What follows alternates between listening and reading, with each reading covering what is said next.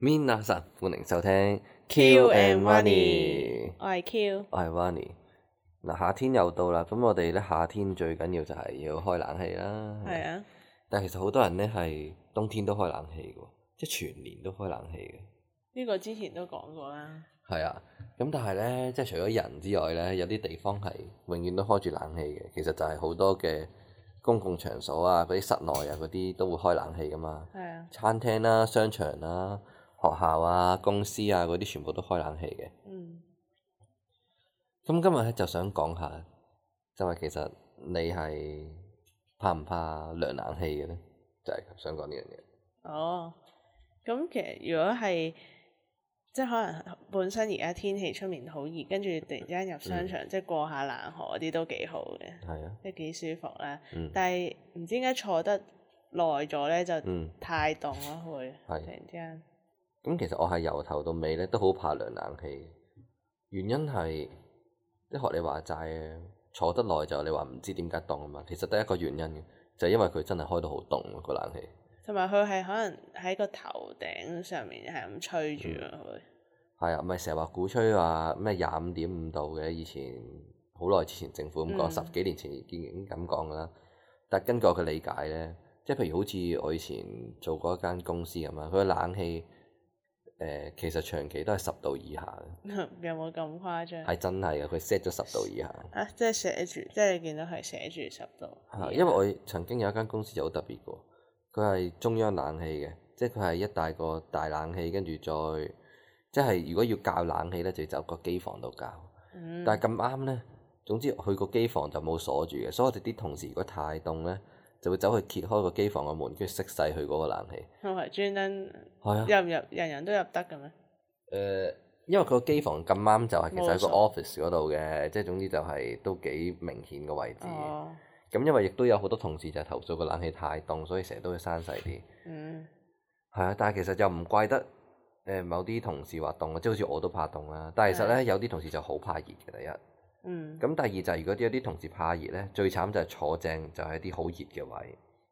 咁如果呢個調位大嘅咯 office 度咧，就會好麻煩。所以有啲人就會熄晒個冷氣，但係發覺咧，即係譬如有啲人就話啊太熱啦，跟住佢一校校到去十度，即係校到最低嗰度咧。變咗冬天嘅，係啦，嗱咁而家就係我哋其實可以講下冷氣，其實呢一個設計係有咩問題？係，其實我覺得冷氣係有個問題，就係、特別係如果你所謂中央冷氣咧，即係你好大個 office 嘅話，你知唔知點解？係咯，即係你知唔知點解咧會有啲位凍，有啲位熱啊？嗯，我因為佢風後位吹住嗰個位咪嗯凍，嗱，其實其所謂他嘅就係啦熱，所謂嘅風口位咧，其實係分兩種風口位嘅。一種風口位咧，如果個中央冷氣嗰啲啊，唔係計屋企嗰啲喎。嗯，咁你有冇諗過其實個冷氣係裝咗喺邊嘅咧？你見到佢有一嚿，有好似有啲窿咁樣吹啲風落嚟噶嘛？咁、個冷氣喺邊咧？你話即係好似公司嗰啲啊，係啊，係咪天花板上？嗱，梗唔係啦，嗱，天花板嗰啲咧，其實我哋就叫一個出風位啫。哦，咁佢真正嘅冷氣製冷係成大嚿喺個機房度噶嘛。係啊，咁但係佢出風位咧，原來就有分兩種出風位，一種叫出風，一種叫回風。係，即係冷氣嘅運作就係你有一個出風位就吹啲冷氣出嚟啦。咁但係啲冷氣你唔會咁樣谷爆個房噶嘛，所以佢有個位係回翻啲風入去個機房再製冷咁樣嘅。嗯，即係其實佢就係回風嘅時候咧，就將啲回咗嘅熱風嗯就回落個冷氣度，跟住將啲冷氣咧再即係將啲即係熱氣氣係就冷凍咗佢，嗯跟住喺出風位度出翻啲冷風出嚟啊嘛。嗯，咁然後冷風就會吹過嗰個 office 啦，係咪？係啊，咁經過個 office，咁你譬如經過啲人類嘅體温就會點啊？啲氣就會熱熱咗咗啦。咁所以喺回風位度咧就會抽翻啲熱氣走，咁樣一個循環。咁呢個叫做對流啊嘛，嗯，係啦。咁個問題就嚟啦，就係、其實你個 office 咧，基本上一定係有啲地方熱，一啲地方凍。即係除咗話你出風位係凍之外咧，仲有個重點就係你回風位一定係熱嘅，因為你已經係經過咗咁多嘅同事。嘅熱氣，嘅熱氣，咁所以你一定係覺得好熱㗎。嗯，所以其實你有時坐正喺個風口，所謂嘅風口位下邊咧，咁你要視乎佢出風定回風喎。即如果係最。係啊，如果你新鮮嘅凍係啊風。如果你回風咧，啊其實就麻煩就係第一又好熱啦，第二其實你食晒啲同事嘅即係嘅誒，可能嘅氣味啊咁樣，就係咁咯。 嗯咁我就好不幸嘅，唔知點解坐親咧，之前坐 office 坐親都係坐出風位嘅，即係凍到我死，我已經怕涼冷氣㗎啦。但係有時唔係你話調位就調位㗎嘛，係咪？係因為你 office 咧，都其實 set 好咗，你個位其實凍唔凍都唔係重點，重點就唔好俾人望住晒嘛。有啲位係，總之有啲位係唔係好自在㗎嘛坐得，譬如嗯 O 特別 open office 咁一路行一路人哋，總之一定會經望過。住你做咩係？啊，即係譬如你如果你坐斟水位隔離就慘啦，咁即係個個斟水都坐喺你，都會經過你個位，咁即係會麻煩噶嘛。係啊，咁所以其實我嗰時坐個位咧都唔差嘅，即係都係偏角落咁樣嘅。嗯，咁但係但就就凍即係就死出風位咯，凍到死咯。嗯咁其實有幾招可以自救噶話説，着褸咯， 嗱第一招係着褸啦，但係着褸其實冇戴帽嗰用，啲係啊，只要着啲咧有帽嗰啲啊，戴住個頭笠住。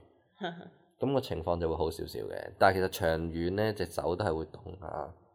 特別係如果你撳電腦咧，其實係即係總之好隻辛苦，手都會吹住，總之都好辛苦啊。嗯，咁所以嗰時咧，我哋就冇辦法，因為啲同事都覺得好凍，就一齊熄咗佢咯，係啊，熄咗佢，但係有啲人又會開翻噶嘛。咁我都明嘅，即係有時唔係話想鬥氣嘅，而係佢真係熱啊嘛。嗯有啲人又怕熱，仲要坐正回風位咧就熱死。咁所以都冇辦法啦，真係一大家夾住輪流教下個冷氣咯，因為咁真係有時有時凍噶嘛。因為你個冷氣如果你熄晒咗咧，咁佢其實慢慢個氣温就會回升翻嘅。嗯，係啊我突然之間諗起中學嗰時，我仲未有講我啲，解決方法喎，但係 哦，講咯，仲有解決方法就係我嗰陣時咧係攞咗幾張 A3 紙黏住個出風位，係啊，即係唔俾佢喺嗰度出風。嗯，咁唔會整壞佢嘅，因為佢會變咗喺第二個出風位度出得再多啲風嘅。哦，咁你嗰邊就少啲，我嗰邊就即係會變咗冇咁凍，但係另一邊就會凍咗，即係另一邊出風位會再凍啲咯。嗯，咁但係其他同事可能唔怕凍就冇乜所謂啊，係，係啊。同埋知唔知有個因素咧係直接影響你個 office 係凍唔凍噶？有咩啊兩個好大嘅因素，第一個因素咧就係、你個 office 嗰日多唔多人，嗯，因為如果你個 office 係少人嘅話咧，但係佢出風一樣係出咁多，而製冷一樣製咁多嘅話咧，咁但係因為佢回風嘅時候，佢係即係一路出風，咁你冇經過啲熱氣啊嘛，咁佢、哦回風嘅時候都回啲冷風，咁佢製冷嘅時候又再快製，啲係啦，真係咁所以總之成件事咧就係、如果你簡單講，如果嗰日 office 係少人，譬如多人請病假或者多人出咗差嘅 話咧，咁凍 office 死就好凍。嗯，啊咁仲有第二個因素喎，就係如果嗰日係落雨，或者如果嗰日係總之天氣係比較凍嘅話咧，咁你 office 都會特別凍嘅喎。嗯，就係因為其實都好合理啊。咁你成個外邊嘅氣温都凍啲，咁佢製冷嘅時候又係會冇咁，即係總之就係會大就會凍啲啦。事實都係。嗯，咁你屋企都係嘅，其實如果你屋企咧，如果你夏天開冷氣咧，其實你係要視乎你屋企有幾多人，同埋視乎你個室外嘅氣温係今日係凍定係熱，你先決定屋企開幾大冷氣。如果唔係就係係又係嘥冷氣。你嘥得咁你有時就屋企咧，仲要開行冷氣又冚棉胎啊、着褸啊咁樣，真係變咗浪費咯。嗯。咁你小學點啊？唔係小學，係中學，即係突然之間諗起，誒、即係成班即係大部分人都凍啦，但係有一個人係特別怕熱嘅，跟住、嗯即係可能老師就係因應佢自，可能老師自己都凍啦，跟住再加大部分同學都覺得凍，跟住就熄咗個冷氣，跟住就嗯俾一個好怕熱嘅同學係咁鬧，哦，即嗯係超怕熱，即係可能係就算可能冷氣都係誒、都係會出晒汗咁樣嘅。 嗯跟住佢直情係每朝都，好似每朝佢都係最早翻到嗯班房，跟住佢就係開行晒冷氣、係風扇全部開晒。嗱，嗯啊咁我要先澄夠清佢翻少少嘢先。大汗係唔代表怕熱嘅。我知，即係好但似係我佢係咁怕熱啊咧啦，，我係好大汗，但我係怕凍，而我唔怕熱嘅。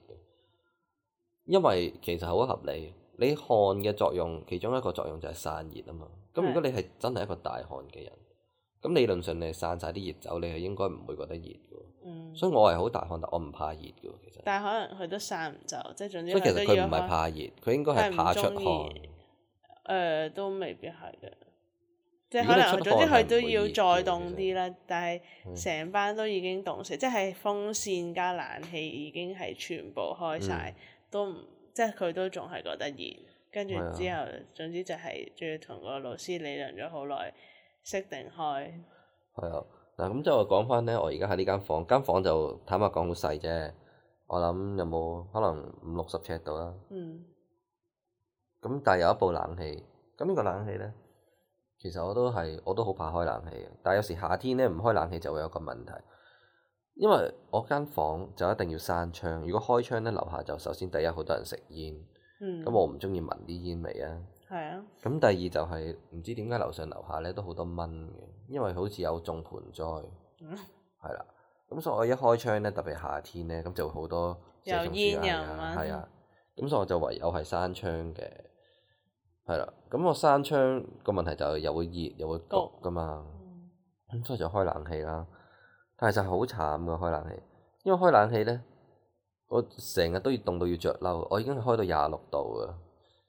但係其實真係好凍咯，咁細間房啊，我係得一個人啫嘛。係啊，咁所以其實個冷氣就算係搞到最熱咧，都係好凍嘅。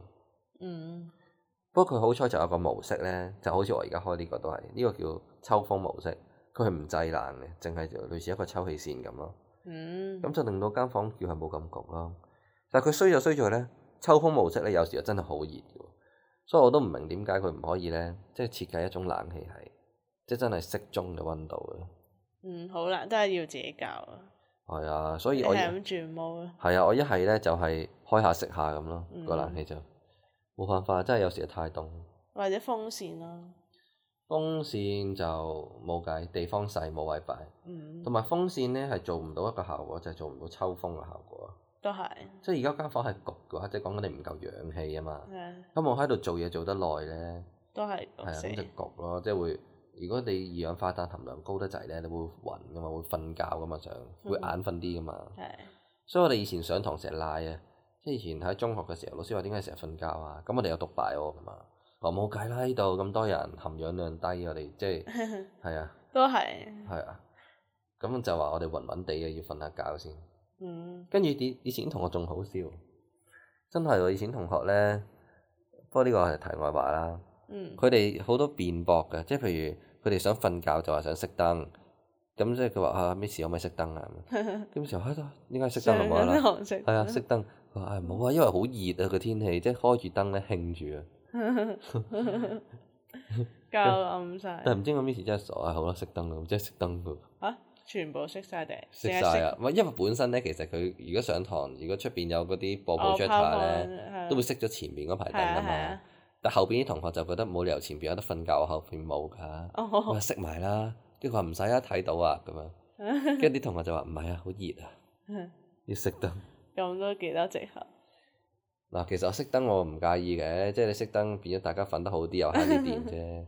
但係你話燈會唔會製造熱咧？因為而家唔係鎢絲燈膽啊嘛，你而家係嗰啲慳電膽，其實就唔係話製造好多熱嘅。嗯，不過都 anyway 都係會有啲影響嘅。咁你熄多啲燈都好啊，咁又即係變咗又慳電啊慳電啦，同埋又涼啲。嗯，咁咁夏天都唔好開咁多燈啊啦，真係。又唔想開嘅，而家咁晚太陽，即係出面都即係夠光咁樣，都可以開少啲燈咯，即係日頭嘅時候，誒、係啊，嗱咁講到尾，你怕熱定怕凍先，定係兩樣都怕先？主要適量咯，啊秋天嗰啲天氣就最好，即係唔埋得 啦。嗯， 總之我嗯咧其實就唔怕熱嘅，我夏天就算即係講真嘅，四十度我喺個街度曬咧，其實我都唔介意嘅。嗯，咁即係要搽防曬咯，但我唔怕熱，即係我唔怕熱嗰個感覺，但凍就好怕。凍嘅話，即係如果係冷氣，即係室內嗰啲冷氣凍咧就唔係咁好，但係如果係話，嗯雪地啊，即係有啲靚景睇，即係嗰啲嗯凍都值得嘅。嗯即係如果去旅行嘅話，好啦，咁你慢慢睇啦。而家我哋繼續熱 先。咁今集係咁多啦。記得 follow 我哋嘅 IG 我哋嘅 I G 係咩啊？ K Y U U W A N I，係啦，咁記住 follow 咯。而家好 follow 啦。今集係咁多啦。Jack 我話點啊 short，西安啊。